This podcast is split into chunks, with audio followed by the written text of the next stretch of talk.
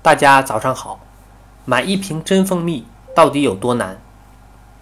假蜂蜜的数量是不可能得到靠谱数据统计的，卖水蜜的商家也不会承认自己卖的是水蜜，所以这些数据都是业内人士根据实际情况估算出来的，仅供参考。先给大家普及一下假蜜和水蜜。简单的用蔗糖、葡萄糖、果葡糖浆、淀粉、各种添加剂造假的时代已经过去，在先进仪器的加入下，百分之八十以上的假蜜不但外观已经可以以假乱真，在气味和口感也有不错的相似度，普通消费者想要鉴定出来难度很高。通过给蜜蜂喂食蔗糖造出来的假蜂蜜，业内人士好判断。普通消费者基本判断不了。还有一种在最上面一层掺入真蜂蜜的假蜂蜜，如果鉴定不仔细，连蜂农都有可能骗过，造假已经到了丧心病狂的地步。假蜂蜜有多少市场份额呢？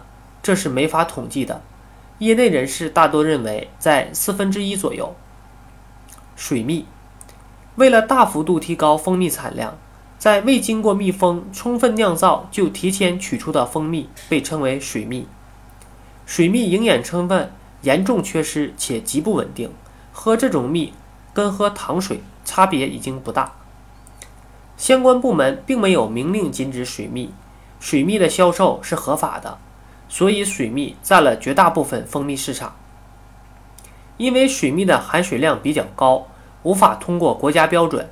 所以商家会想法降低水蜜的含水量，最常见的方法就是高温加热蜂蜜蒸发水分。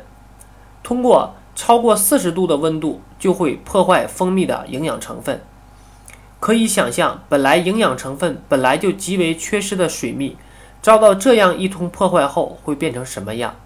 机械加工必然导致是营养成分的丢失。蜂蜜的波美度和含水量是可以相互换算的参数，波美度越高，则含水量越低。